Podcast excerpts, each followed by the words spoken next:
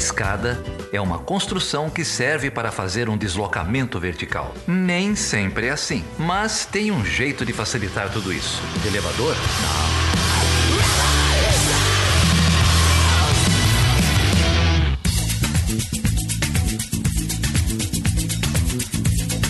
Seja bem-vindo e seja bem-vinda a mais uma edição do podcast Chutando a Escada.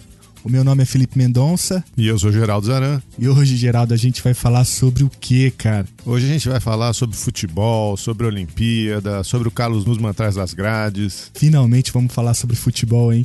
Mas não tem muito o que comemorar, temos? Ah, tem sim, cara. A gente tem, tem avanços aí. E hoje a gente vai falar com uma das melhores pessoas para discutir esse tema, que é o Jamil Chad. O Jamil, ele é o correspondente do Estadão. Ele trata diversos assuntos e recentemente tem publicado muitos textos, inclusive livros, sobre a corrupção no futebol, envolvendo escândalos da FIFA, da CBF, enfim. É o cara que tem denunciado todo esse conglomerado de corrupção há muito tempo, não é? é o Jamil é um internacionalista, um jornalista, correspondente internacional do Estadão, acompanha praticamente dentro lá da sede da FIFA, dentro da sede do COI, todos esses, esses escândalos, essa privatização do esporte no, no, mundo. O programa inteiro, então, é um grande chute de escada, não é? Um chute quase literal, já que a gente está falando de futebol, não é isso? Estamos aqui há 24 episódios chutando a escada, chutando, chutando, finalmente marcamos um gol, né, Felipe? finalmente a, a bola entrou uma vez, né?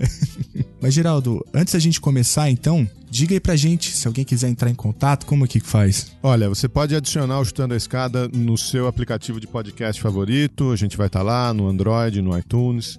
Você pode entrar no site, www.chutandoaescada.com.br, pode deixar um comentário pra gente, pode mandar um e-mail para perguntas@chutandoaescada.com.br. E a gente também tá no Twitter, também tá no Facebook, no Instagram, sempre como Chutando a Escada.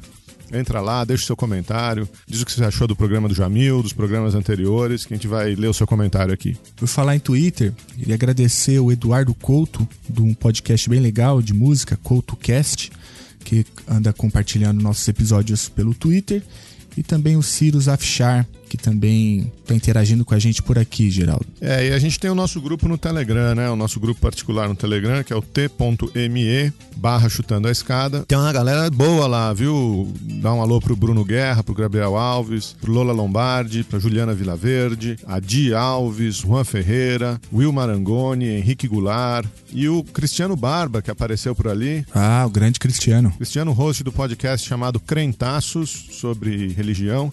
Tava explicando pra gente essa semana o que, que são os cristãos anarquistas. É, eu disse para ele que, considerando que a gente tá num momento bastante fundamentalista, né? Ouvir o Cristiano é sempre um alento, cara. É isso aí. Você quer participar de, dessas e de outras conversas? Entra lá no t.me barra chutando a escada. Vamos pro papo? Vamos falar com o Jamil. Então vamos lá.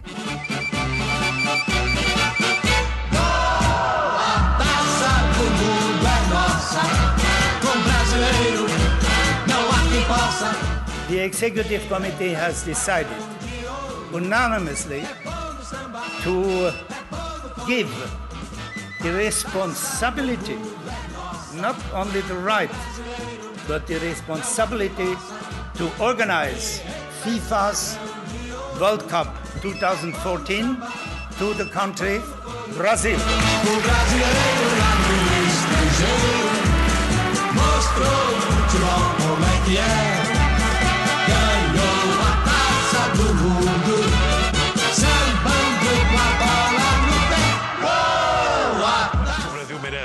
Na assinatura do contrato entre o Comitê Olímpico Internacional e o Rio, foi a vez do presidente do Comitê Olímpico Brasileiro falar da importância dos Jogos. Do lado dele, o presidente Lula chorava copiosamente. É a maior vitória do política do esporte brasileiro, da, não é só brasileiro, da, do continente sul-americano em toda a história. O brasileiro no estrangeiro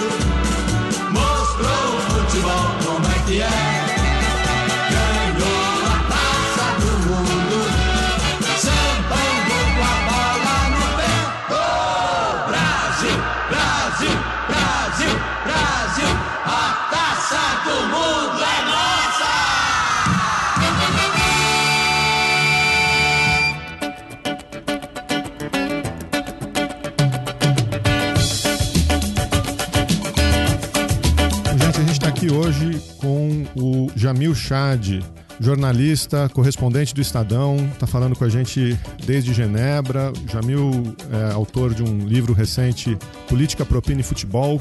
Já imaginaram do que a gente vai falar hoje, né? É, e parece que tem alguns, alguns outros livros, algumas outras publicações saindo por aí. Jamil, um grande prazer te receber aqui. Obrigado por topar essa conversa com a gente, cara. Eu que agradeço, obrigado aí pelo convite. Jamil, muito obrigado. Geraldo falou aí, correspondente do Estadão e internacionalista, né? Porque você, você tem graduação em Relações Internacionais, não é isso? É, exatamente.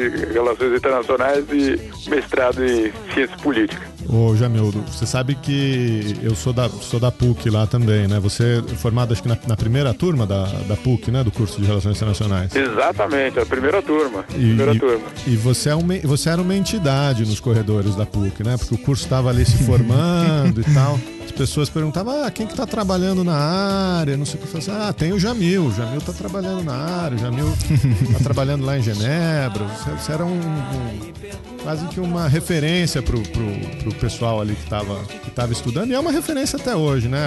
Sua carreira, Uhum. a gente... Primeiro tem que parabenizar você aí por todas essas, essas conquistas, esse trabalho que você tem feito nos últimos anos. Obrigado, meu caro. Não, não era, não era o, o objetivo, é, o, o jornalismo não, nem passava pela minha cabeça, sinceramente, durante a faculdade. E, e acabou que, que foi um, um casamento que aconteceu de uma forma bastante positiva. É, o, o curso né, na PUC, mas também ah, ah, ciências políticas e ah, ver a realidade internacional nesse prisma é, foi sempre interessante. E estar aqui, claro, tem essa, esse privilégio de, de- de estar dentro da ONU, literalmente, meu escritório é dentro da ONU, e você ter a, a- possibilidade de ver a política sendo feita é, na tua frente, né? literalmente, né? No- no- nos mesmos corredores que você percorre, né? As pessoas que você conhece são as pessoas que, de alguma forma, tomam decisões internacionais, ou pelo menos eh, são os vetores, são os instrumentos das políticas internacionais. Então, de fato, é um privilégio estar aqui e um privilégio ver isso tudo eh, acontecendo. O privilégio não quer dizer que você esteja vendo coisas boas, né? Mas, enfim, pelo menos eh, como repórter, a gente vive de contar história. Não faltam histórias aqui. Ô Jamil, uma coisa que chama atenção é como que foi feita então essa trajetória, né, de relações internacionais para o jornalismo. Passou pela ciência política, né, como você falou, e chegou até o jornalismo. Como que, como que foi mais ou menos essa história? Como que caiu isso no seu colo?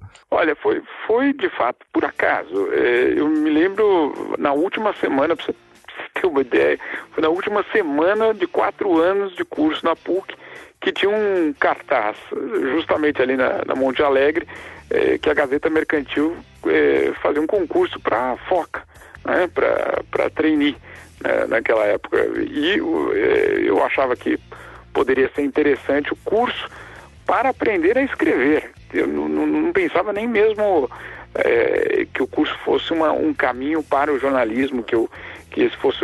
Claro, o interesse pelo jornalismo eu sempre tive, mas não. é, primeiro eu não me via como jornalista e depois é, é, eu achava que de fato eu ia usar aquele curso para aprender a, a, ou para ter algum tipo de, de, de ferramenta extra para escrever. Só que aí tem esse perigo né, do jornalismo que é a mosquinha que vem e te pica e, e a adre- adrenalina é, é impressionante e é muito fácil é, se apaixonar né, pelo, pelo, por esse trabalho, por essa, por essa realidade de você é, viver é, fatos que é, você não estaria vivendo se você tivesse dentro da, da, da academia ou mesmo em outros trabalhos. Então, é, uma vez dentro, percebi que de repente era um caminho, de repente é uma, era uma, uma, uma opção que eu não tinha pensado. É curioso porque você pode fazer todos os planos do mundo e de repente vem uma, vem uma surpresa dessa. É, eu achei que eh, seria válido, mas eu me lembro muito bem que eu pedi na Gazeta Mercantil para justamente me mudar para Brasília, eh, porque eu queria de fato estar no centro do poder, queria ver como que era feito. E aí eh, eu acho que foi talvez a melhor escola que eu tive foi justamente passar dois anos cobrindo o Congresso Nacional. É, é, por mais absurdo que e por mais falta de, de credibilidade que, que, que, a, que a instituição tenha, é, é, ali que você vê a política também sendo feita é, de forma nua e crua, né? Então é, foi um, foram dois anos espetaculares em termos de aprendizado. E, e, de lá, de Brasília, você foi a Genebra? Exatamente. De Brasília, aí é, vim para cá, é, para Genebra, é, ainda numa condição é, de freelancer no começo, logo acabou engatando, porque tinha muito assunto aqui, de fato, e, e, por muito tempo não teve futebol em nenhuma dessa equação aí, não. Era mesmo uma cobertura de, de política internacional, de diplomacia, é, de OMC, né, da Organização é, Mundial do Comércio. Eu ia fazer essa pergunta, que eu, eu lembro muito você co cobrindo OMC, cobrindo o início da rodada Doha, é, as, as, negociações, quando ainda existia a rodada, né? É, mas. É, e como é que foi esse pulo pro, pro esporte, cara? Olha, uma, um caso muito engraçado que faz, não faz muito tempo a OMC me convidou para para fazer uma palestra para deputados de todo mundo que vinham é, para uma, uma reunião aqui e pediram se eu pudesse falar com eles. E foi curioso, porque eu fiquei pensando, né, puxa, faz tanto tempo que a gente não escreve de fato sobre as negociações na OMC. É, claro, as disputas comerciais, é, o IPI dos carros, a Bombardier e tal, isso sim, mas não da negociação em si na OMC. E aí eu fiquei pensando o que, que eu diria para eles, né? Qual, qual, a importância dessa, dessa entidade? E aí eu decidi ser muito claro, falei para eles o seguinte, olha, é, há 17 anos eu vim para cá, é, para Genebra, para cobrir uma organização que era fundamental para o Brasil, que era a OMC. Hoje, eu continuo cobrindo uma entidade que é fundamental para o Brasil, é a FIFA. Né?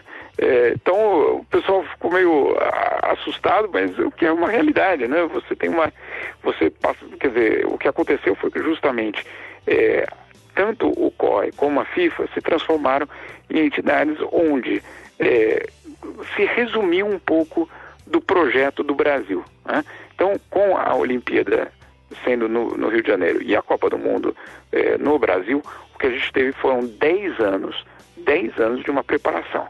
É, 10 anos não só de uma preparação, mas de um debate político de, do que, para que serviriam aqueles eventos. Então, de uma certa forma, mesmo falando é, da capacidade do Morumbi, que não dava, do Itaquerão, de não sei o quê, da, da, da, da, distância entre as arenas ou de qualquer outro tipo de, de consideração esportiva, no fundo o que a gente estava falando por 10 anos foi o como é que politicamente a gente usaria esses, esses eventos.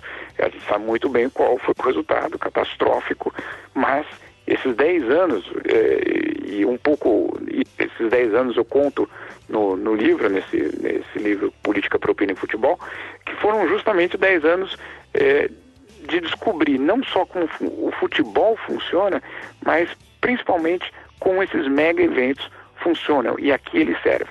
Mas teve um outro aspecto, só para te responder, é, como é que deu essa passagem da, da política para o futebol? Bom, é, ela se deu por um, por um caso muito concreto. Em 2002, se eu não me engano, a, a CPI da Nike mandou uma delegação para a FIFA é, um certo deputado Aldo Rebelo é, foi até a FIFA, junto com outros deputados, para pedir o apoio da FIFA na investigação contra o Ricardo Teixeira. E aí é, era muito, foi muito curioso, porque é, obviamente o Blatter hum, queria tudo menos colaborar com a CPI do futebol, né? Era um, um absurdo o pedido deles. E eu me lembro muito bem, eu estava dentro da FIFA esperando a delegação chegar Blatter estava do meu lado e ele disse, ele me disse uma coisa que naquela época eu já fiquei impressionado. Ele falou assim, para perguntar, né, o está disposto a colaborar, como é que vai ser isso? Ele virou e falou assim, tem sempre deputado que vem aqui querendo aparecer. então o jogo aqui vai ser outro. Aqui vai ser. E, e, obviamente quando os deputados chegaram foi aquela, foi aquela festa que ele fez, é, se colocou a total, to, total disposição, etc. Enfim, o que eu quero dizer, eu, eu comecei cobrindo FIFA, futebol, todos esses assuntos, é, pelo caminho que eu cheguei, que era da política. Oh, sem ninguém pra cabecear. Bola na rede pra fazer um gol. Quem não sonhou em ser um jogador de futebol? A bandeira no estádio é um estandarte. Flama pendurada na parede do quarto. Distintivo na camisa do uniforme. Que coisa linda é uma partida de futebol. E aí, Jamil, você se deparou então com uma das entidades mais poderosas né, do esporte, e, e, que movimenta bilhões de, de, dólares, né? E que se demonstra cada dia mais ser um verdadeiro é, mosaico de, de peças de corrupção, né? O seu livro mesmo faz essa, essa denúncia, grande denúncia, de maneira bastante didática até, com uma série né, de, de, de, documentos e narrativas, até parece uma coisa meio de, de novela, né? Às vezes até, enfim, até impressiona a maneira como o livro é construído, porque vai se contando essa história. E como que foi, então, se deparar com, com, esse, com essa entidade, né? Que é quase que um estado paralelo, não é isso? É, exatamente. Primeiro foi uma grande frustração como torcedor, né? É, você sei lá, eu tinha uma impressão, talvez até ingênua, eh, de que na FIFA o futebol era prioridade. Não é. A prioridade é política e a prioridade é, é as finanças ali de cada um deles. O futebol é um instrumento usado para isso. Então você tem, e, e, o que aconteceu comigo foi de fato uma, uma um choque. Né? Um choque ao descobrir que não é só aquele aquela denúncia repetitiva de ah, ali só tem bandido, ali só tem corrupto. Tá, tudo bem, é, é, isso é fácil dizer, mas e como é que funciona? E qual é a dimensão de, dessa corrupção? Ou seja, qual é a dimensão real da manipulação do teu sentimento de torcedor? Né? Até que ponto, é, e, e, foi um pouco por isso que é, eu resolvi escrever, porque é, era, uma, era como se fosse uma traição. Né? Você, você, como torcedor que vai ao estádio, compra camisa, é, torce, acha que é, de fato você está torcendo para um resultado justo, etc. E você começa a descobrir, isso obviamente não é do dia para a noite, mas ao longo dos anos, que tudo aquilo ali ou era uma mentira, ou quando não era uma mentira, era usado de alguma forma, manipulado de alguma forma, e pior, mesmo que não fosse uma mentira, mesmo que não fosse manipulado, aquela tua renda, aquilo ali que você gastou naquele jogo, foi para enriquecer alguém, não foi para o futebol. Então você tem uma, uma, uma situação que é, é, é, eu, eu, eu digo que se, se todos os torcedores soubessem é, o, o, que de fato acontece com o sentimento deles de torcedor, eu acho que a gente teria uma torcida diferente. Não, não digo que não existiria, porque eu acho que a, a torcida vai existir, eu mesmo continuo sendo torcedor, mas eu acho que a gente estaria torcendo ou estaria pressionando o futebol de uma maneira diferente. É, e, essa, e um pouco o livro é nessa, é nessa direção. Inclusive, na, na introdução do livro, é, eu coloco ali 11 garotos, que são dois deles são meus filhos, mas outros são sobrinhos, e todo mundo ali, toda garotada, é, naquele momento o livro, o livro tem já dois anos, mas ali toda, todo garotada ali de 5, 6 anos de idade, é, e todos na, na, esperança de que eles sejam torcedores. Eu não estou ali não é, é, destruir o futebol e dizer não vale nada, mas é que esses torcedores sejam torcedores que saibam é, o que, que é que está acontecendo atrás daquela paixão que é o futebol.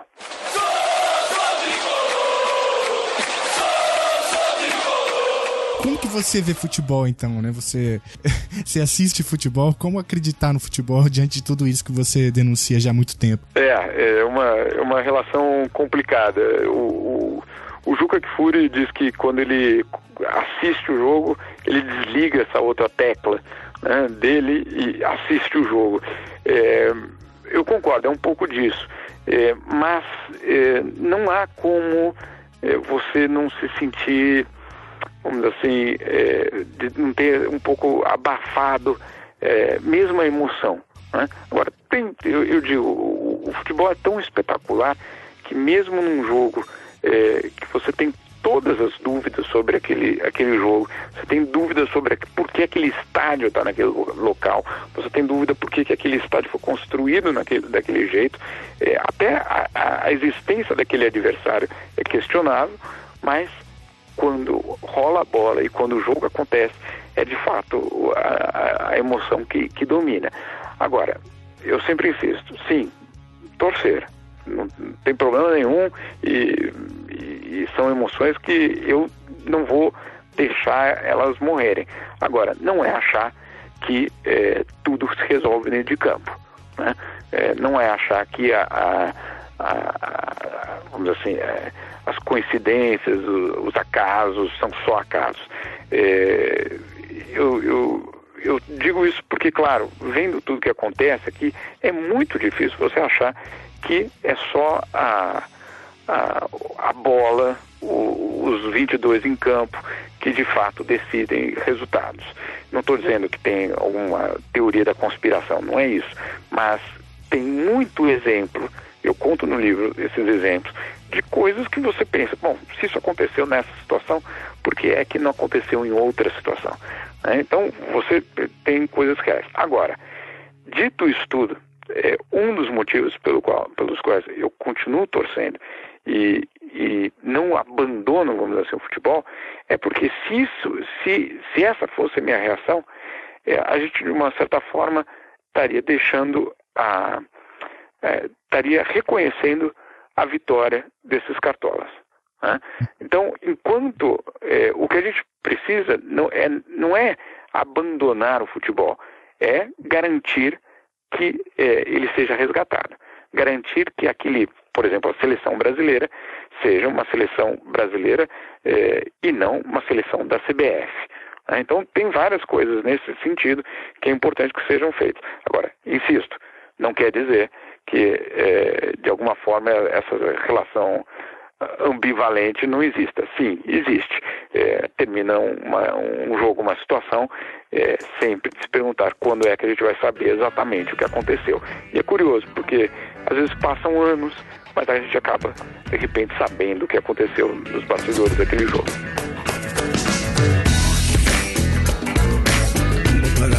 pouco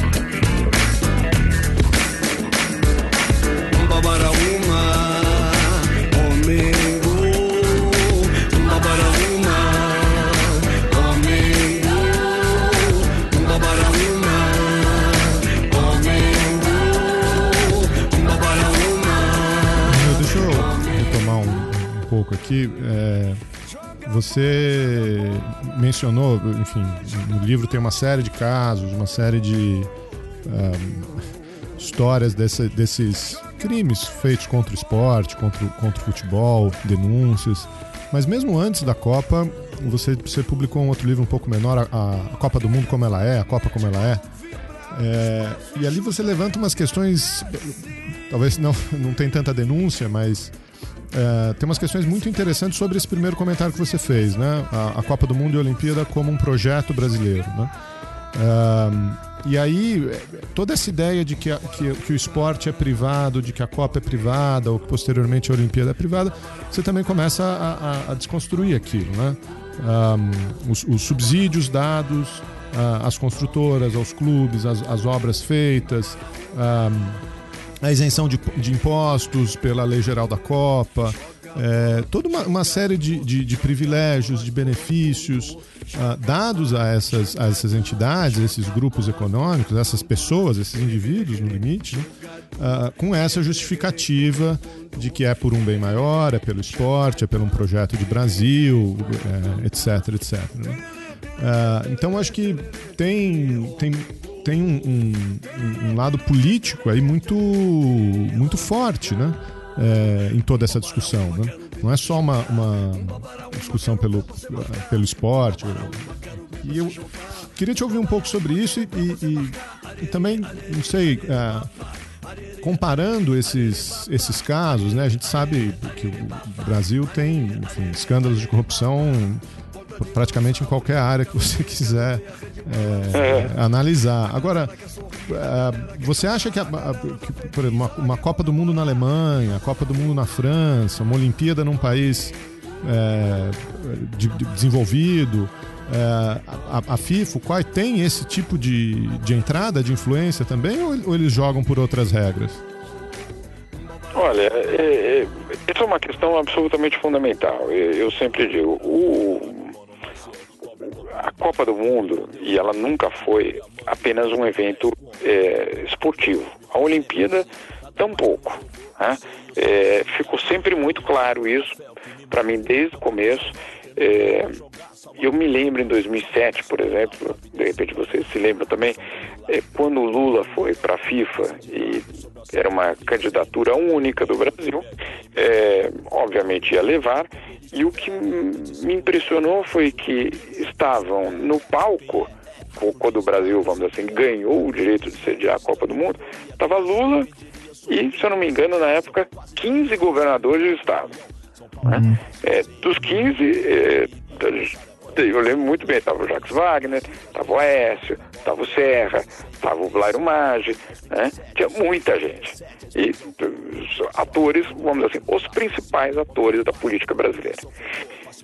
Depois, em 2009, quando o Rio de Janeiro aí sim ganhou, ou agora a gente está descobrindo que comprou né, a, a, sede da Olimpíada é, de 2016, eu me lembro muito bem na coletiva de imprensa é, do, da, da, Rio 2016, isso ainda em 2009, no palco, ou no, no, no pódio, estava o Lula, é, vários, o Henrique Meirelles, que na época era o presidente do Banco Central, mas era uma espécie de é, seguradora quase, né? Era o cara do, do, mercado dizendo ao pessoal que venham para o Brasil que está tudo em ordem.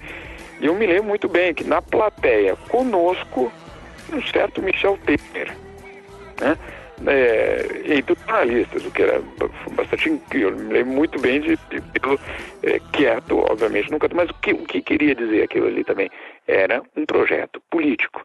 Claro, o que a gente descobriu é que além de um projeto político, além de um projeto esportivo, era um projeto de, de instrumento de desvio de dinheiro. Mas bom, essa é uma outra, uma outra questão. O que, o que eu digo é que é, em qualquer circunstância, esses eventos eram eventos que politicamente faziam sentido.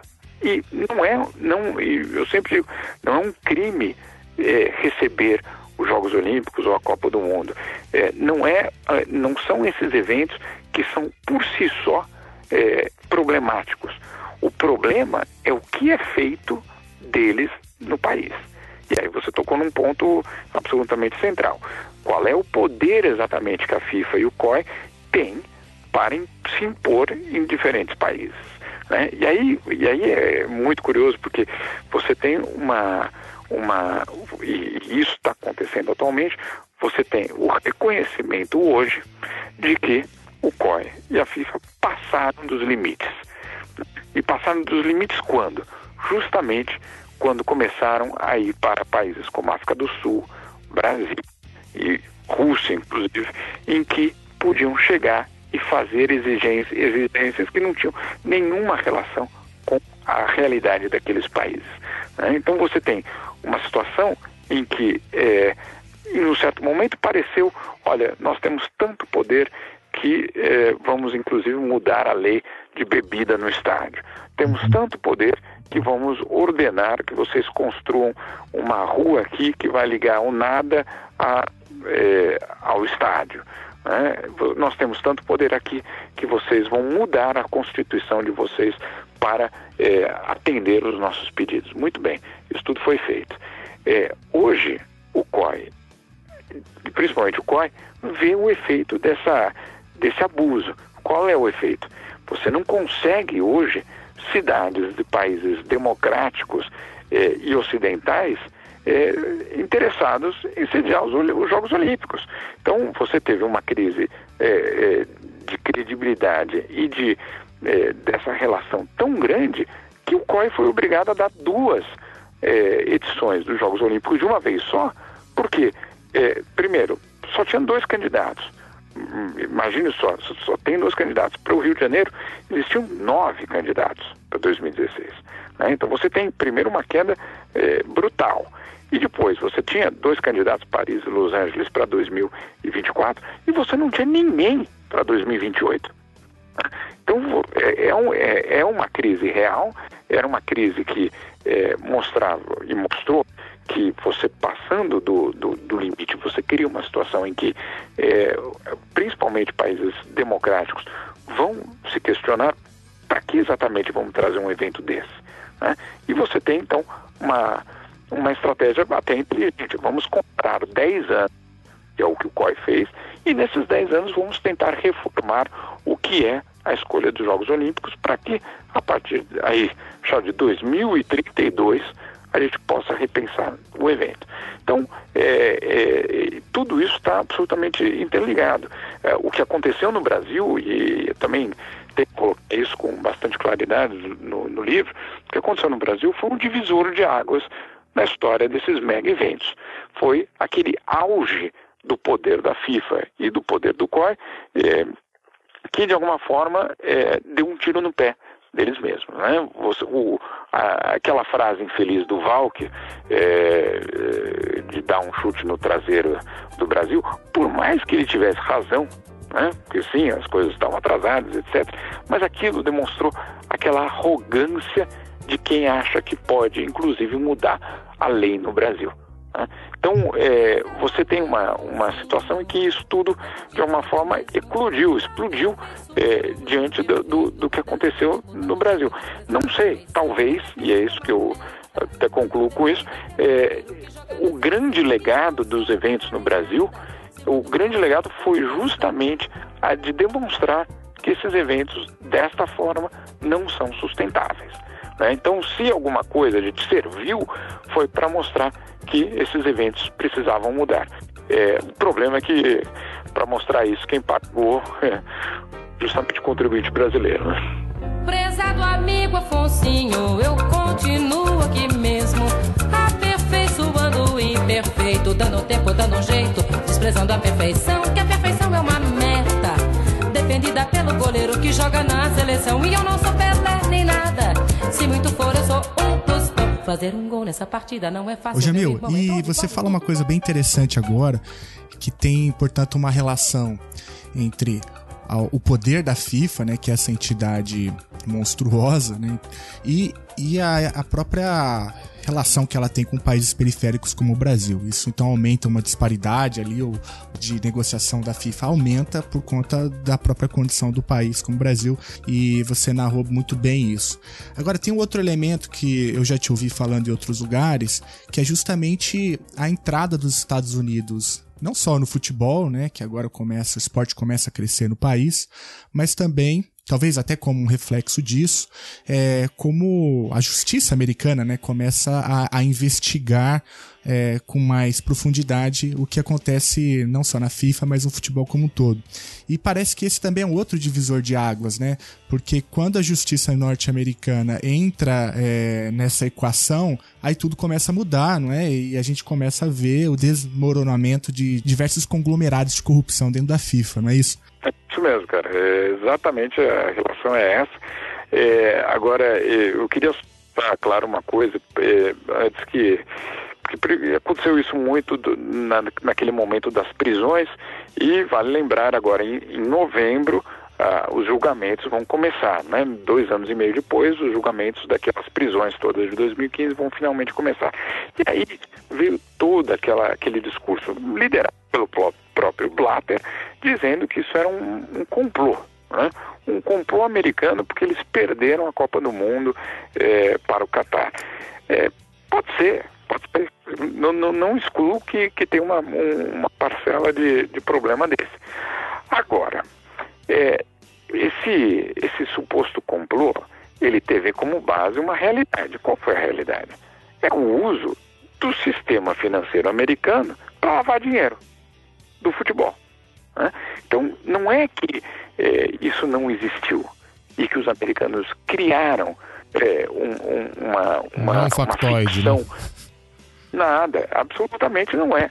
é, é, os dados mostram, os- a investigação mostra que essas pessoas mantinham é, um sistema é, lavagem de dinheiro usando justamente os bancos americanos. Aí o- o- al- alguns aqui têm dito, agora já não mais, mas chegaram a dizer, mas os Estados Unidos, que- quem, eles acham que são? É um, eles acham que, que é um governo que pode ir pelo mundo prendendo gente? É, Não, não é indo pelo mundo prendendo gente, é indo pelo mundo ou com colaboração, como o Brasil faz, como outros países fazem, com colabora- colaboração judicial, prendendo gente que cometeu crimes nos Estados Unidos. Então não é, não é uma, não é uma, uma, uma- algo fora da lei. Né? Não é o xerife que chegou lá e vou, prender o, o fulano porque eu não gostei dele. Não, não é isso. né? Agora, de- vamos voltar o que aconteceu, porque de fato, como você disse, é, fez toda a diferença, fez, fez toda a diferença.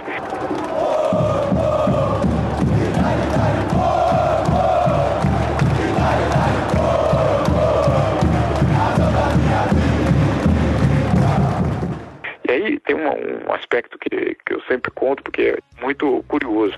A CONCACAF, né, a- a- que é a Comebol lá da, da América do Norte, América Central, ela por décadas ficava na Guatemala. né? É, é, e aí eu não sei exatamente, confesso que não estudei, é, mas é, eu não sei qual é a dimensão que a CONCACAF tinha dentro da Guatemala. Bom, com o futebol crescendo na América do Norte, qual era a, a, a, a movimentação natural? Bom, ir para onde estava o dinheiro. Então a CONCACAF deixa Guatemala e se muda para Miami, né? com os mesmos cartolas. Os, os cartolas não mudaram. né? Foi a sede que mudou porque justamente queriam conquistar o mercado americano. Os Estados Unidos passou a ser um mercado eh, cada vez mais importante e, portanto, eu acho que fazia todo sentido justamente mudar para Miami. O problema é que eles mudaram, mudaram de, legisla... de, de, de jurisdição e não mudaram as práticas. né? Então, continuaram cobrando propina, continuaram fazendo acordos eh, fraudulentos, tudo isso dentro do território americano. Então você fala, não, mas é, isso é um absurdo que os. Ué, se, se tem uma organização fazendo crime dentro do teu país, você tem todo o direito de, de, de fazer o que foi feito. né? Então, é, é, esse divisor de águas é, dos Estados Unidos é absolutamente fundamental. É absolutamente o que obrigou, ou pelo menos demonstrou para o mundo do futebol, é, que não há uma. que não, essa bolha que, que a FIFA é, inclusive aqui na Suíça, tem um lugar no mundo onde ela não é.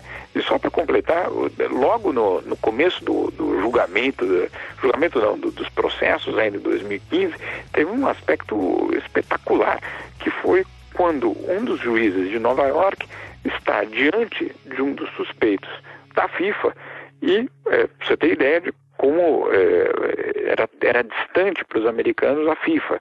O que eles queriam é saber o- como é que tinha sido lavado o dinheiro. E o juiz diz, naquele procedimento normal, pergunta, o nome do senhor é senhor José da Silva? E o suspeito fala, sim, sou José da Silva. O senhor tem 52 anos? Sim, tenho 52 anos. Casado com a fulana de tal? Sim, casado com a fulana de tal. E ele diz assim, e o senhor trabalha na... Aí o juiz para e fala assim, eu vou soletrar porque eu não sei como diz isso aqui. Aí ele fala F-I-F-A. Então, você pode imaginar a- a- o conhecimento que aquele juiz tinha da FIFA. Nenhum, né? Mas, obviamente, ele queria saber. E eles querem, querem saber como é que foi a lavagem de dinheiro.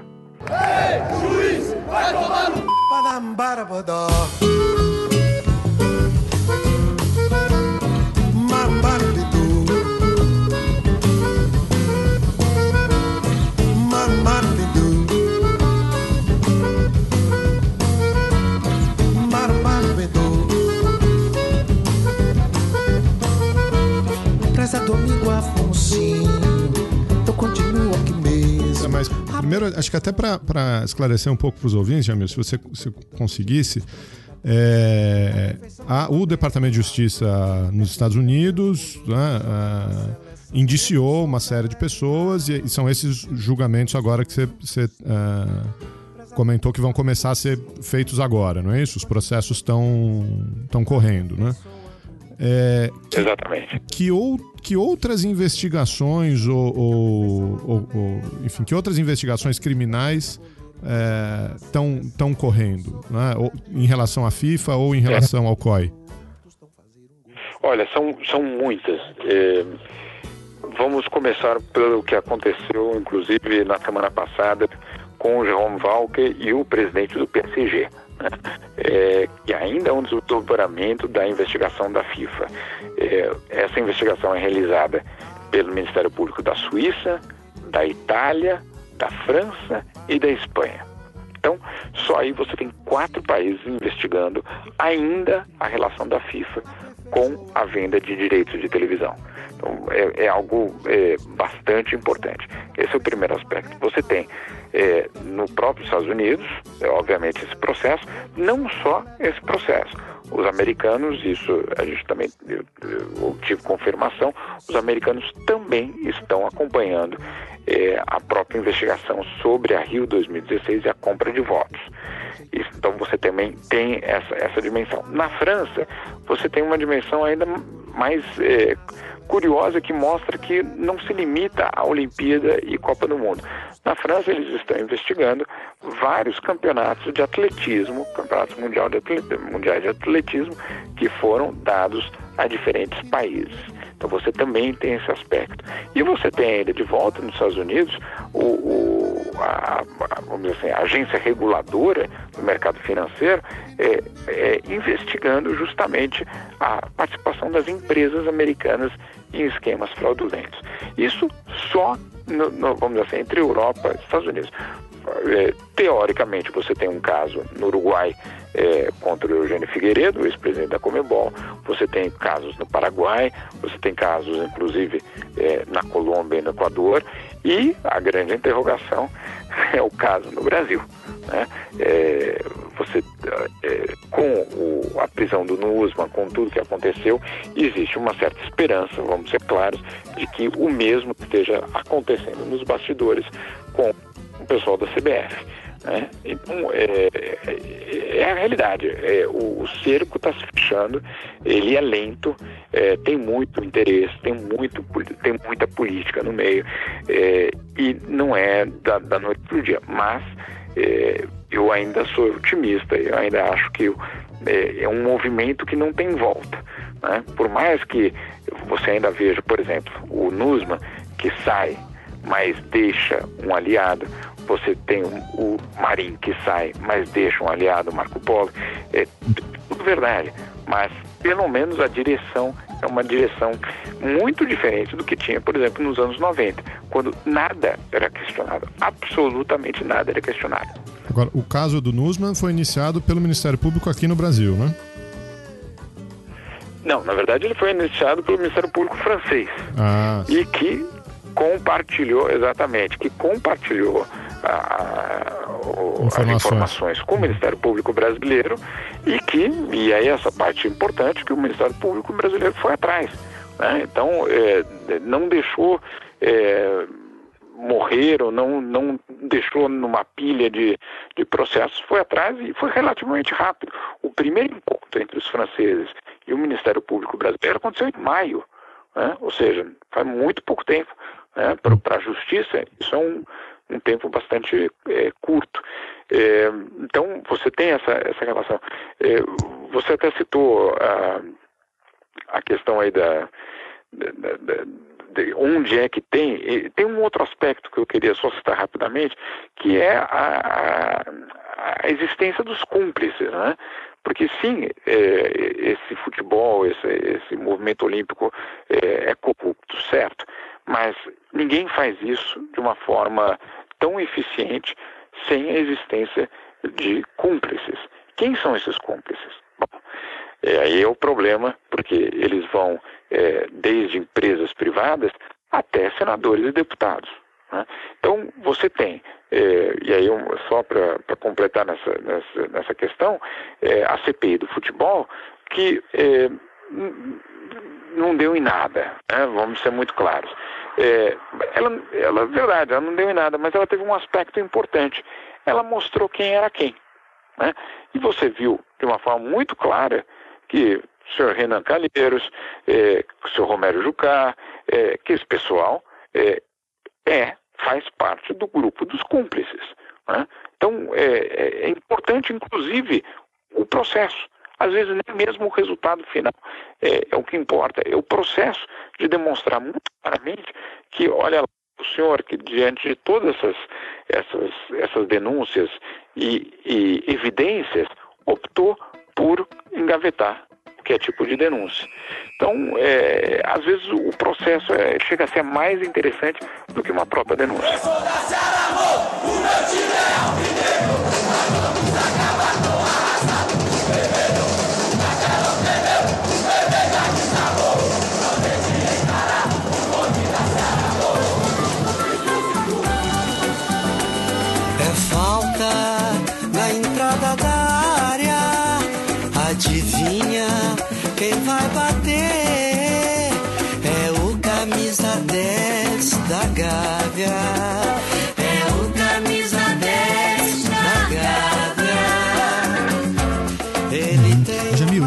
Me chama a atenção no estudo? Teu trabalho, né, sobre futebol, corrupção no futebol. É, como você já mencionou, não é só sobre o esporte, mas é todo tudo que tem por trás, todo o mundo político de corrupção que tem por trás, né? E recentemente você acompanhou certo muito de perto, né, a- o que nós vivemos nos últimos anos no Brasil com as marchas contra a corrupção, é, que começam em 2013, que vão evoluindo até chegar no impeachment da Dilma. E quando essas marchas aconteciam, né, uma, um, do- uma dos, sim- um dos símbolos principais, né, as pessoas usavam a camiseta da seleção brasileira, que traz ali né, o escudo da CBF, é, como parte de um movimento contra a corrupção no Brasil. E, e te ouvindo falar tudo isso, é, é um grande paradoxo. Eu acho que o teu trabalho é um grande retrato de uma época, né, do, do que o Brasil está metido, de uma conjuntura. Então não é só futebol, né, é um retrato de um, de um momento mesmo da nossa história. Concordo, concordo. E, e o curioso da camisa do- da, da seleção é que é aquela, aquela ambiguidade, né? Porque eh, e isso o Juca já, o Juca Kfouri já disse, mas eu, eu queria só levar num ponto extra, que é o seguinte, eh, a CBF, como ele diz, eh, vende essa seleção pra gente, torcedor ou cidadão brasileiro, como se fosse uma seleção brasileira, nacional né? que ela é de- representa o país. Ela, ela tem as cores do país. Ela canta o hino do país. E supostamente ali naquela, naquela seleção estão os melhores jogadores do país. O problema é que ela é uma entidade privada. né? Então você tem eh, essa, eh, eh, essa contradição que, obviamente, eh, você vê justamente como você diz, na manifestação. Você está fazendo uma manifestação e você usa o símbolo máximo do teu país, né, que é a camisa da seleção brasileira, é, só que essa camisa, é- ela, é- ela é, é quase é, é, né, é de uma empresa privada. Né, uma empresa privada é, é corrupta. né, então você tem, tem essa, essa, essa incoerência total. Eu queria só contar uma, uma história que aconteceu aqui na ONU, que não tem nenhuma relação com o futebol, mas que a gente que vê um pouco dessa dimensão do que é a camisa da seleção brasileira. A- para entrar na ONU e nas reuniões tem um, um certo código de vestimenta, né? Então os homens basicamente precisam estar de, de gravata e paletó. Bom, quando você tem 196, desculpa, 193 países, cada um com uma cultura diferente, de uma origem diferente, é, o que existe é que existiu foi uma certa pressão alguns outros países para dizer, olha, pelo menos um dia por, por ano a gente deveria ser autorizado a vir para a ONU com as nossas roupas eh, tradicionais. Não é festa de folclore, né? não é Oktoberfest, né? não é isso. É uma festa, é, é deixar, por exemplo, os árabes possam ir com a, a túnica deles. né? É, deixar que, de alguma forma, os africanos possam chegar com as suas próprias roupas que eles já utilizariam no seu país. Bom, a ONU tomou uma decisão estapafúrdia de falar, tá bom, vamos fazer isso, mas nesse dia cada país precisa vir com a sua roupa nacional. né? então tá bom, vamos, vai virar um carnaval, né? E, e de fato é um carnaval nesse dia, porque aí perdeu todo o sentido. Mas aí teve uma época que, um, que uma certa embaixadora brasileira resolveu que o Brasil também iria com a sua roupa nacional. E todo mundo fica perguntando, qual é a nossa roupa nacional, né? Porque é, anda aí no, no, centro de São Paulo, é, eu, no, o que, que, é a roupa nacional brasileira, né? No, enfim, aí ela teve a brilhante ideia de ordenar que a delegação inteira brasileira viesse com a camisa da seleção, né? como se aquela ali fosse a nossa roupa nacional. É, obviamente, é, é estapafúrdio o negócio, um, um, um, totalmente fora da, é, de, qualquer racionalidade. Mas, o que significa isso? Significa que, de alguma forma, nós somos identificados pelaquela camisa amarela. Né? Não, é um, não é um problema ser identificado com aquela camisa amarela, é, não é, vamos dizer assim, um, uma, algo que a gente tenha que ter algum tipo de vergonha, não é isso. Agora, a gente tem que saber que aquela camisa amarela, ela é, tem dono, e não somos nós. Verde, amarelo, azul e branco, como pavilhão do meu país. Do meu campo, amarelo, azul e branco, fazem meu povo feliz. E o meu povo toma conta do cenário, faz vibrar o meu canário, enaltece o que ele faz, bola rolando e o mundo se Ô, mas o sistema todo ele não é desenhado para ser assim, porque a, a FIFA é uma, é uma, entidade privada. Ela só, se eu não me engano, ela, ela só aceita os membros, ela só aceita membros que também sejam entidades privadas. Né? Acho que você não tem nenhum caso de uma confederação nacional de futebol que é uma agência do Estado, uma autarquia do Estado. É. E, e, você tem, tem uma, e você tem uma série de penalidades. É, quando um, um clube perde na justiça desportiva, tenta levar para a justiça comum, muitas vezes você tem penalidade é, que vem da FIFA, não é isso? É, proíbe de participar de. de ou, ou, da Comebol, enfim, proíbe de participar de, é, de competição oficial, etc. Então é, é, um, é um sistema que é, que é feito para permanecer é, é, blindado de regulamentos externos, né? Pelo menos é essa impressão que eu é tenho. Isso mesmo, é, é isso mesmo. É, tem, tem dois aspectos dessa história. Primeiro que, de fato, em um certo momento, e na verdade em algumas circunstâncias, faz sentido ser, vamos dizer assim, independente do poder político. Por quê? Porque você tem, é, sempre teve, o esporte sempre teve esse risco de ser manipulado por partidos políticos, por ideologias. É, a gente teve, por exemplo, é, logo depois da, da, criação da União Soviética, a, a, o, o, bloco soviético abandonando o movimento olímpico é, e criando as suas próprias Olimpíadas, que eram as Olimpíadas dos Trabalhadores. Né? E você teve, é, é até os anos 50, a União Soviética longe de tudo isso, do, do movimento olímpico, que era burguês. Né? É, então, todo esse aspecto, claro, a União Soviética voltou para o movimento olímpico quando ela percebeu que ela ia ganhar muita medalha e ia mostrar para o mundo que o sistema dela, inclusive, é superior ao burguês, né? Quer dizer, isso tudo na cabeça deles. Enfim, é, é, até isso era uma, era uma discussão política. É, agora, é, dá para entender essa, essa, essa necessidade da independência. O que não dá para entender e que é inaceitável é você usar isso para, justamente como você disse, evitar qualquer tipo de auditoria, qualquer tipo de controle externo. Né? Então, você usar essa necessidade por uma, por uma é, autonomia para, ao mesmo tempo, se blindar e dizer: ah, aqui só as nossas regras valem. É, agora, vários problemas nessa, nessa lógica. Primeiro, é, o, o, no final das contas, o futebol, vamos falar de futebol mais concretamente, é um bem público. Né? Então você tem uma empresa privada que cuida de um bem público. Já começa errado. Né? Já começa errado.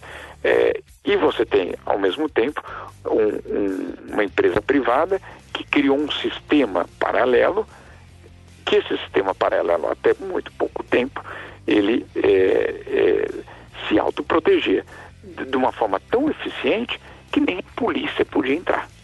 né?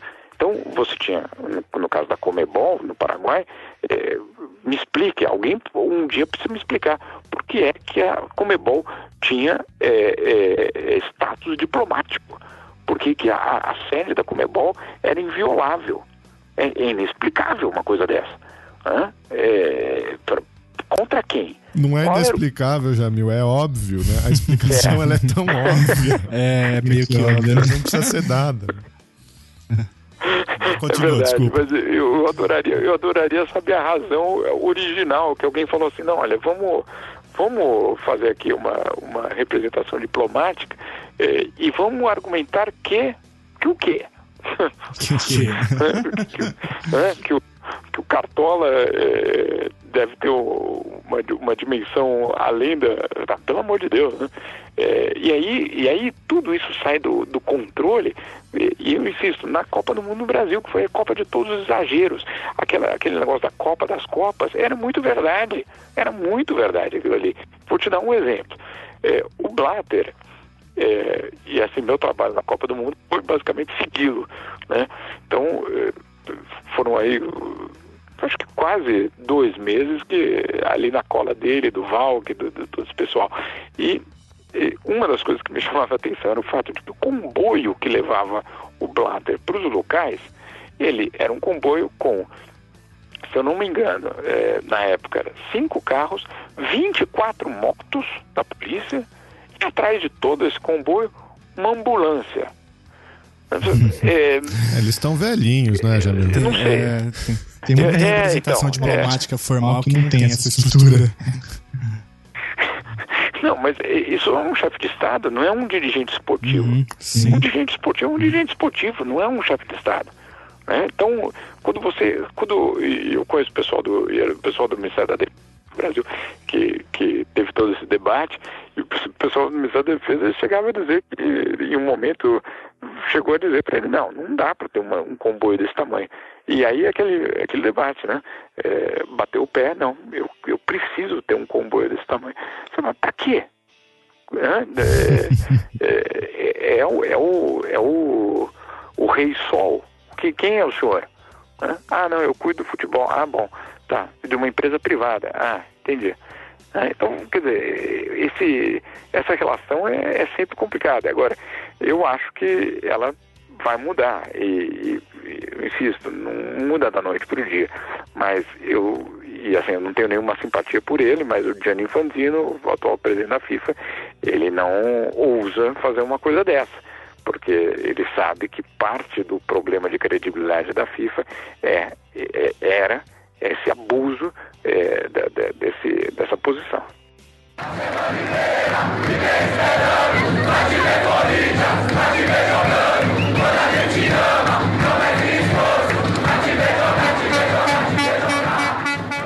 Uma coisa que a gente ainda não falou, e que eu acho bastante importante, pelo menos você vem denunciando isso há muito tempo, é para além de tudo isso, né, da apropriação de um bem público por uma empresa privada, que é o caso do futebol, até mesmo esse senso né, de onipotência dos cartolas por tudo isso que você falou. Os caras é, cometem crimes, pedem comboios, né, talvez, é, enfim, foram cometer crime, crimes em Miami, que um erro é muito primário, né? Talvez porque tem esse, talvez um senso de onipotência. Mas e o crime organizado, né? Como que, como que ele faz parte dessa estrutura de poder dentro da FIFA? É, vo- você vem falando disso já há muito tempo. É, você poderia talvez falar rapidinho pra gente um pouco sobre isso? Olha, o crime organizado, ele ele está presente em qualquer lugar que tenha a possibilidade de ganhar dinheiro. Né? É, e aí é independente, se você vende cigarro, droga, arma, é, prostituição ou é, resultado de futebol. Né? Então, é, é, eu vejo uma, uma foi uma, uma experiência que eu tive assim bastante curiosa porque eu estava numa cobertura que não tinha nenhuma relação com futebol, eu estava na China. E, e ali era perto de Hong Kong, inclusive. E deu, deu um intervalo de uns três dias entre uma cobertura e a outra. E eu tenho sempre uma, uma curiosidade de ir nos locais onde os portugueses, os nossos amigos portugueses, estiveram pelo mundo. E eu pensei, bom, vou até Macau, né? É, ver o que, que é que o que, que é que sobrou de, de lusitano aqui na, na Ásia, né? É, lembro muito bem, peguei um barco, cheguei em Macau. É, é muito curioso porque você chega e você vê é, é, traços reais de, de, de Portugal, até da, da- de coisas que tem nas nossas cidades brasileiras. Mas aí é, eu vi uma casa de apostas. E eu entro na casa de apostas, e nessa casa de apostas você podia apostar em jogos da segunda divisão do Campeonato Paulista. Aí você fala, bom, é, tem algo de errado. É, quem é que acompanha o jogo aqui da, do- da segunda divisão do Campeonato Paulista? Quem é que sabe o nome dos times da primeira divisão? Não precisa falar da segunda, né? Da primeira divisão do Nem Campeonato. Paulista. Então, é, obviamente aquilo ali não era real. Aquilo ali era um esquema montado por alguém ou por um grupo para justamente fazer apostas é, com algum tipo de arranjo do outro lado do, do mundo. né? Então, é, é, é ali, e aí eh, tem vários livros sobre isso, são eh, inclusive um bastante eh, interessante, mostrando que o crime organizado sim se infiltrou no futebol. Isso na- dessa forma das apostas. Em outros lugares, esse crime organizado, ele eh, usou o futebol, inclusive, para lavar dinheiro. Então você tem eh, a máfia na Itália, que de uma forma bastante eh, conhecida, também usou o futebol. E você tem na Colômbia o narcofutebol, né? que também foi uma, eh, uma, uma forma de lavar o dinheiro da, da- do tráfico de droga usando o futebol. Então, assim, o futebol e o, o crime organizado eh, são dois, duas esferas separadas? Não, não são. Claro, eh, muitos locais não é o caso, mas você tem sim essa, essa, esse diálogo, porque da- ao mesmo tempo é algo muito popular e, alguma, e ao mesmo tempo é, uma- é um lugar muito desregulado da economia. né? Então você tem a du- duas, duas peças perfeitas. Você tem a capacidade de você entrar nesse mercado desregulado eh, e não ter nenhum controle, justamente por, por tudo aquilo lá que a gente falou, e ao mesmo tempo é um, um veículo popular. Né? Então você tem o Escobar, eh, que ganha uma popularidade incrível eh, quando ele começa a injetar dinheiro no time dele. Você tem na Itália eh, gente que agradece grupos mafiosos por manter o time, né? Tem, tem coisas de- desse nível. Então é, é, é bastante complicado. O futebol não é, é, o futebol não é não está isento dessa, de- de- desses problemas. Mas o que eu digo é que parte desse problema, e voltando naquela questão anterior, é o fato de que eh, se criou um, um esporte eh, numa bolha, né, numa bolha em que nem a polícia entra. Quando nem a polícia entra, eh, ali dentro, difícil você colocar limites, né? はい。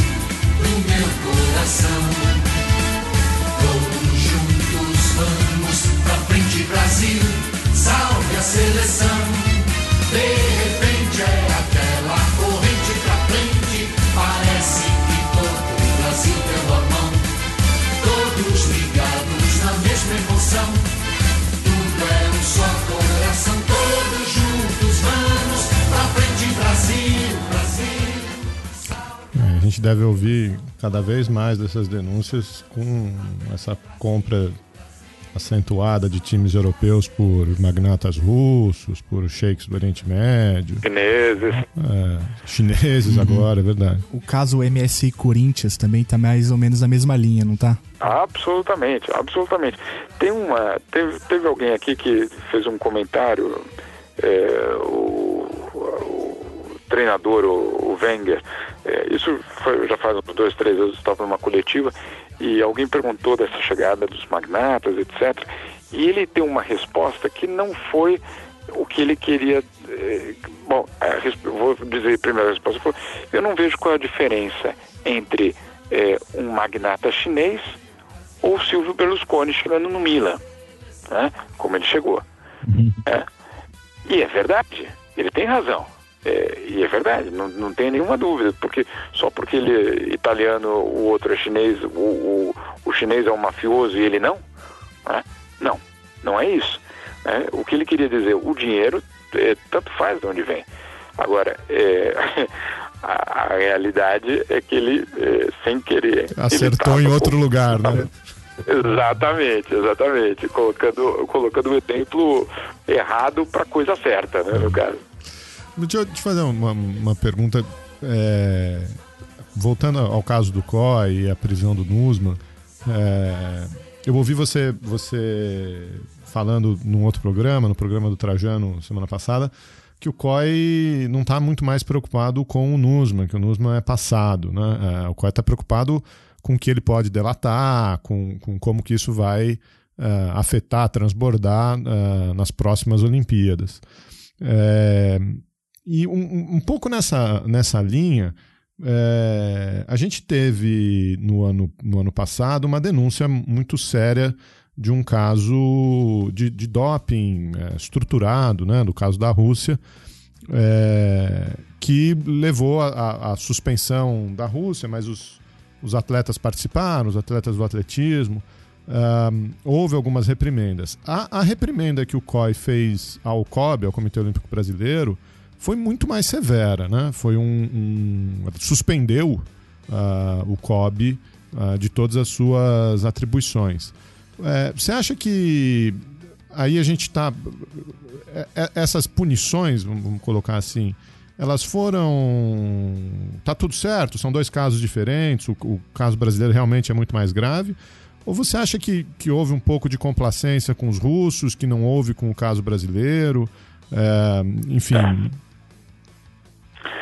Olha, é, é, é o seguinte: o, nem o COI nem a FIFA é, conseguem até hoje publicar e dizer para nós, jornalistas, quais são os critérios das decisões que eles tomam. Né? Então, você tem absolutamente uma, uma arbitrariedade profunda nas decisões dessas organizações. Você é, e é curioso porque à medida é, que eles tomam decisões, eles dão a justificativa como eles querem, né? E, e de uma cara de pau é, fora do comum, tá? Não é, não é não é brincadeira e não é não é com constrangimento que eles dão esses argumentos. Eles é, eles são eles estão nessa posição porque eles conseguem dormir tranquilo depois de mentir tanto vamos dizer assim né vamos ser muito claros é, agora é, essa arbitrariedade ela tem um outro aspecto que é justamente a influência política toda uma, uma outra dimensão que não tem nada a ver com as regras. Eu sempre digo, é, vocês devem se lembrar, na Copa do Mundo teve muito dessa, dessa, desse debate. É, a gente precisa aprovar a lei da Copa porque era um acordo com a FIFA. A FIFA exigia, portanto, nós temos que fazer a nossa parte também fazer. É, é, é, e não é, porque a FIFA ela, ela ignora as regras quando ela quer e ela aplica as regras quando ela, ela, quando ela acha que é conveniente. O COI é absolutamente a mesma coisa. Só antes de responder a tua pergunta, é, te dou um exemplo. A gente acabou de falar que política não pode se envolver no futebol. Né? Acabamos de falar nisso. Bom, muito bem. É, um dos membros do conselho da FIFA é um ministro do esporte da Rússia. Ué, mas é, como assim?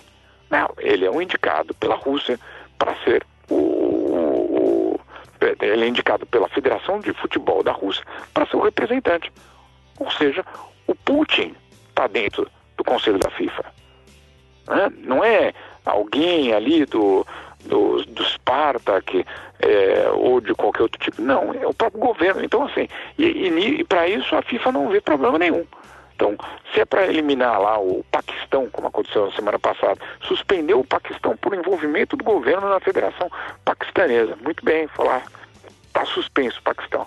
Agora, na FIFA, né, em Zurique, lá na sede, o, o, o, Putin pode ter o representante dele. É completamente é, arbitrário.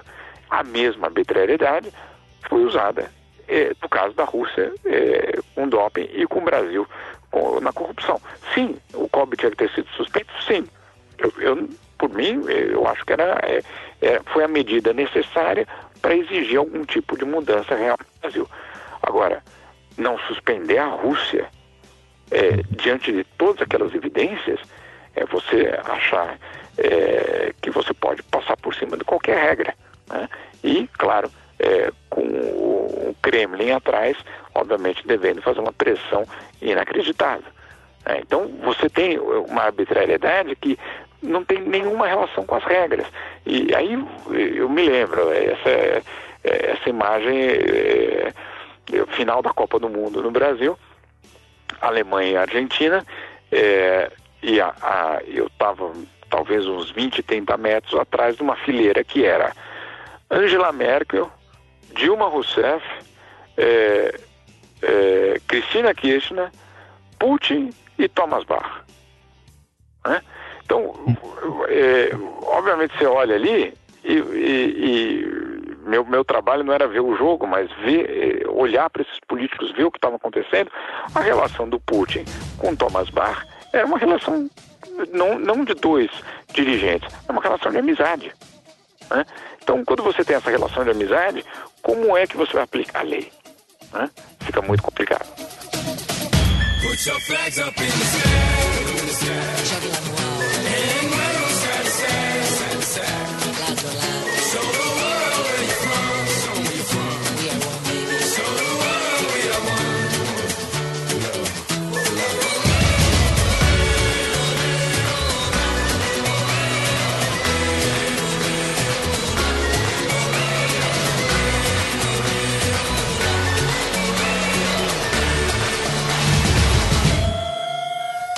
Toa que as duas próximas Copas acontecem justamente em países é, mais fechados, né? Você falou algum momento que, para pelo menos para países democráticos, esses grandes eventos esportivos se tornaram um péssimo negócio, né? Então, talvez essa seja a tendência, né? É fazer esses eventos em países mais fechados, justamente para poder é, é, enfim, dar um pouco melhor, uma vazão um pouco melhor para todo esse tipo de relação escusa que você narrou aqui, não é isso? É, é mas é isso, uma, é, isso é uma realidade, mas é uma realidade que é, vai minando, mesmo assim, vai minando o evento, vai minando a credibilidade do evento. Olha, é, é na Suíça, a Suíça é a sede do COI e a sede da FIFA. Né? É, está atualmente no parlamento suíço o debate se, a, se, o país apresenta ou não uma candidatura para receber os Jogos Olímpicos de Inverno de 2026. A cidade de Sion é, é, poderia ser candidata. O parlamento não consegue chegar a um consenso nem para votação. Por quê?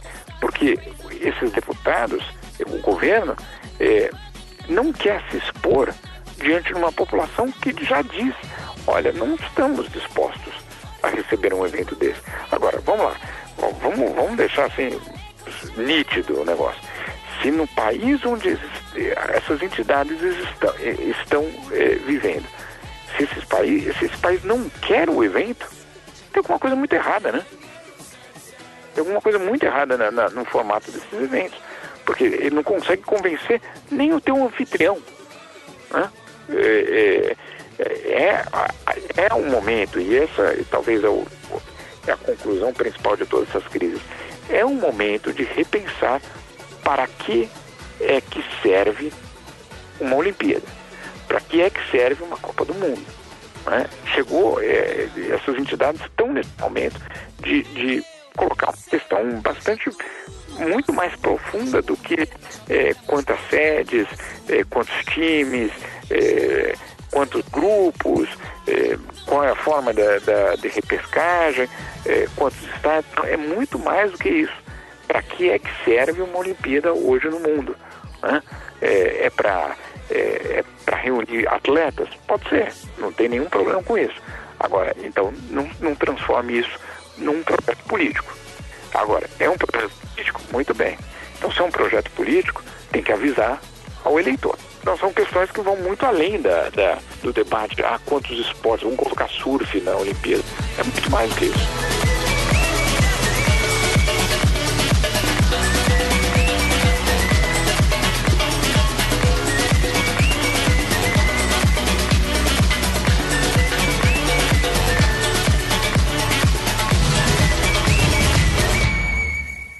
Eu ia dizer se, se você não quer aproveitar então e já é, contar do, do livro novo que está saindo, os Olympic Myths, é isso? Isso, exatamente. Mitos Olímpicos.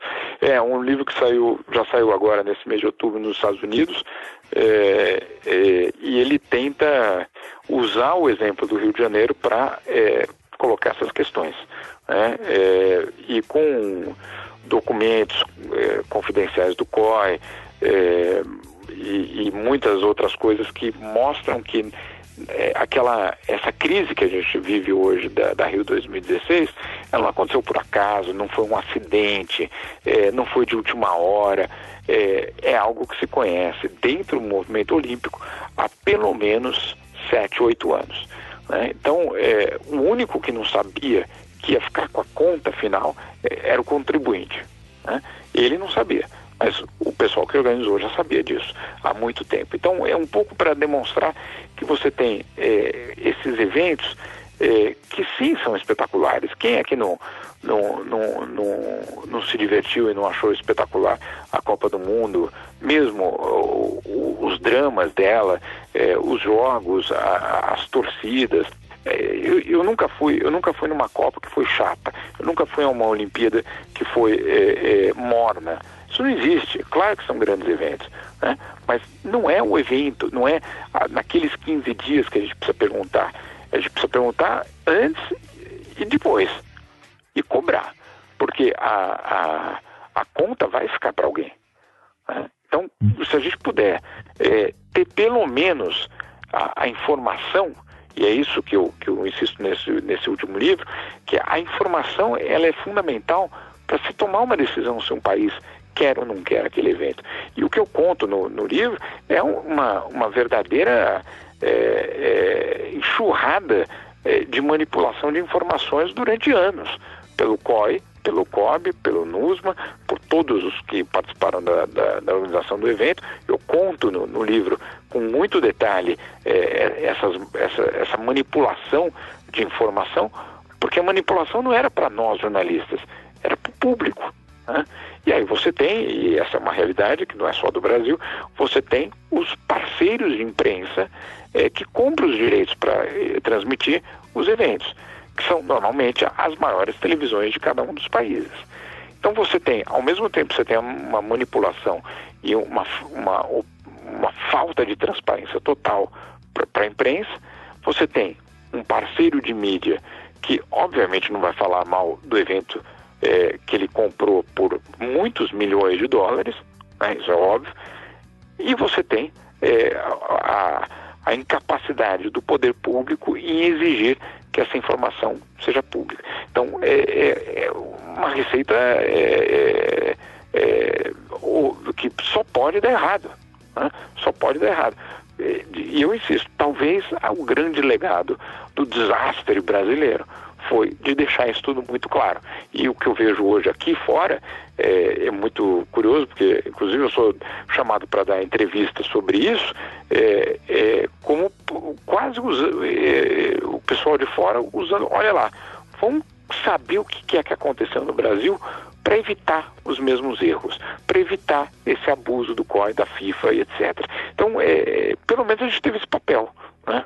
Que, eu insisto, não precisava ter custado tão caro, mas pelo menos a gente está servindo para alguma coisa. Olha, por enquanto não. Por enquanto a, a editora americana quis publicar, porque justamente, e eu insisto, faz parte desse debate sobre o que é que o Rio representou para o movimento olímpico.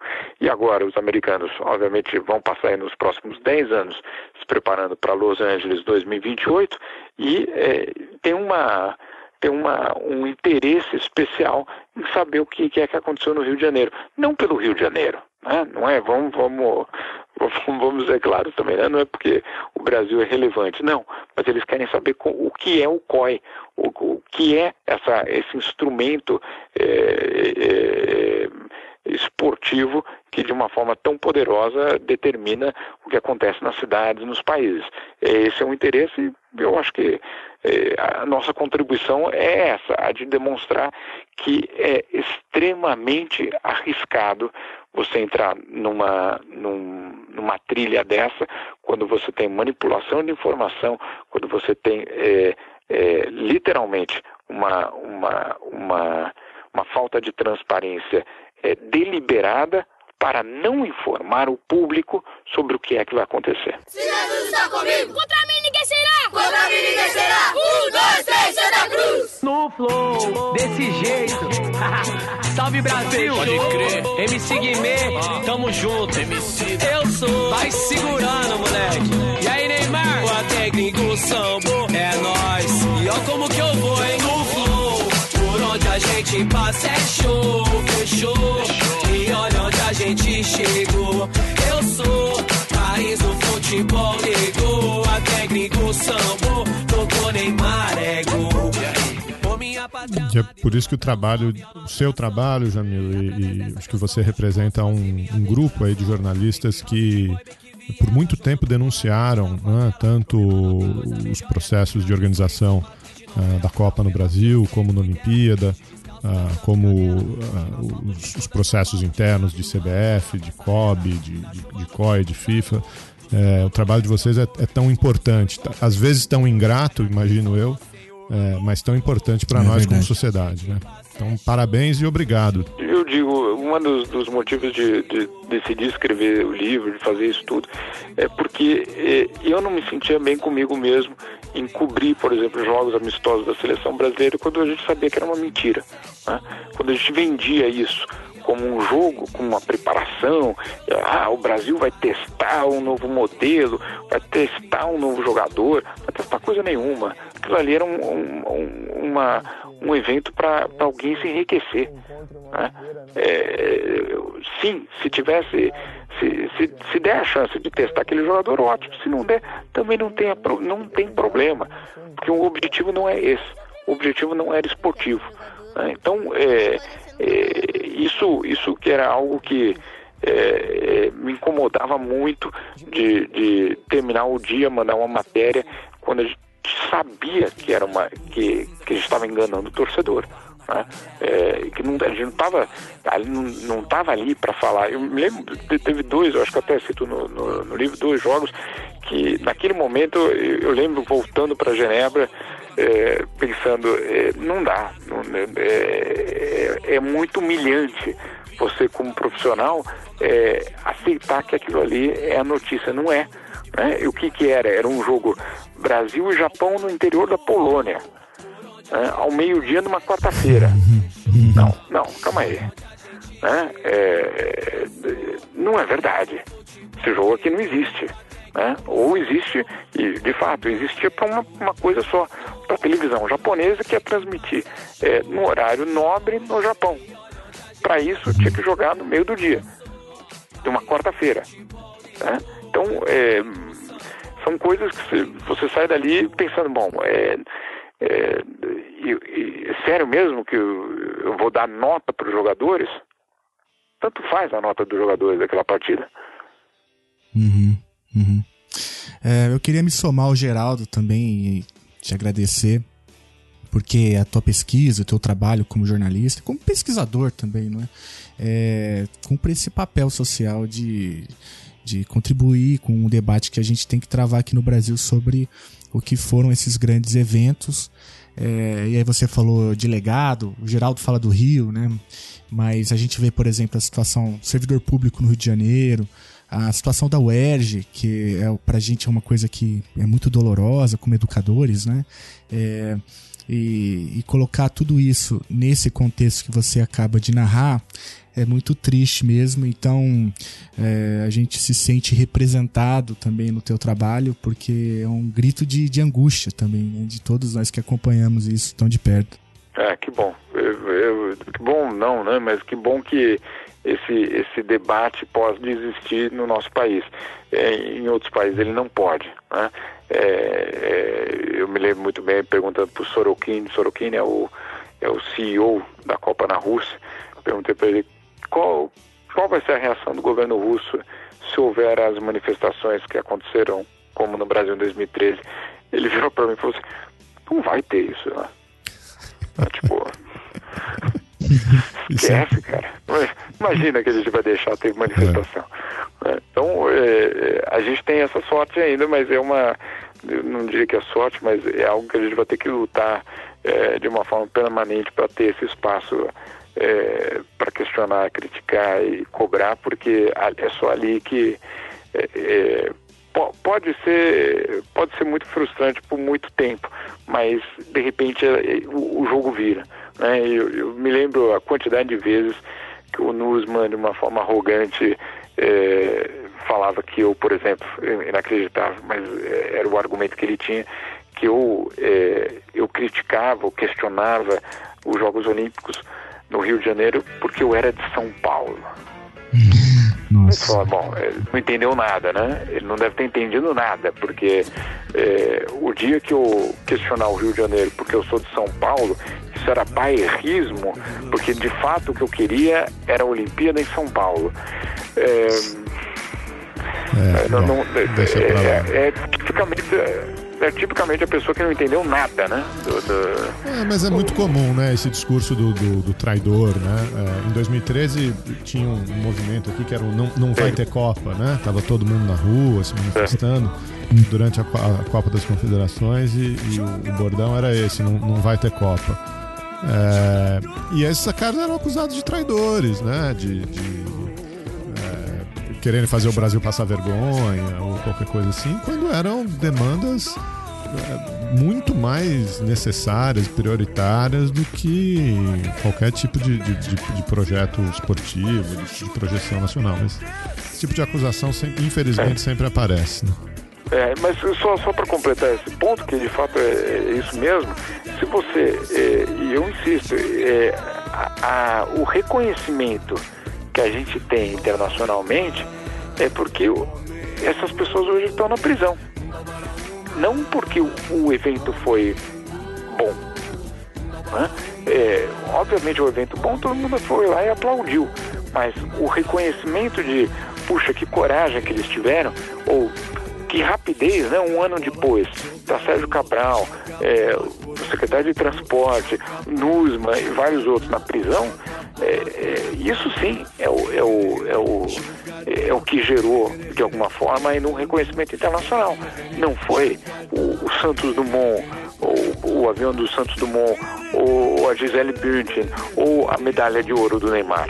Não foram, eh, não foram esses o- os pontos que, que, que estão hoje levantados eh, na- eh, na- na- fora do país. Fora do país é, olha só, olha só, esses brasileiros, eh, um ano depois, eh, foram atrás daqueles que pilharam o país. né? Então, tem, tem, tem um lado positivo.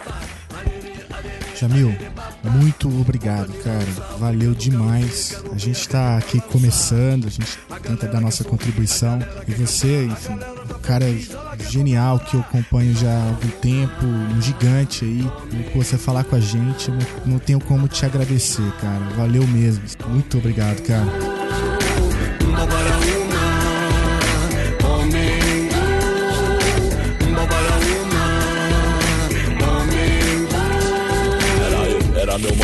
Mano, mas eu Pobre louco no bug, como bom Deus deu.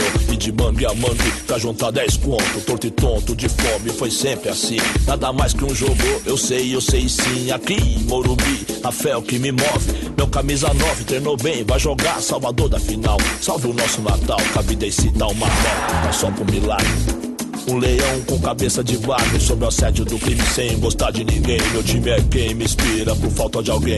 Onde como ele estiver Tente se puder, corajoso no domingo chuvoso a pé. Só quem é, é rato de estádio Sabia? No rádio já dizia Estame minoria, quem achou, quem diria? Sonhei com esse dia, são quase 10 anos Sem gritar campeão. São Paulo tá vazio, 100 mil Morumbi, Olipa, adversário é forte, vai ser tri. Atenção Brasil, atenção Que a bola vem, quase sem pretensão Aos 27, o silêncio canta sete A explosão, crioulo, rei tem a sorte. Vida e morte no clássico sim. Momento mágico pra mim, sofredor. Passe curto pelo meio, verde intermediária Alcança o meio esquerdo, vai a linha de fundo A bola, parte rasteira, cruza pequena área aos pés Do nosso herói, o sentido de tudo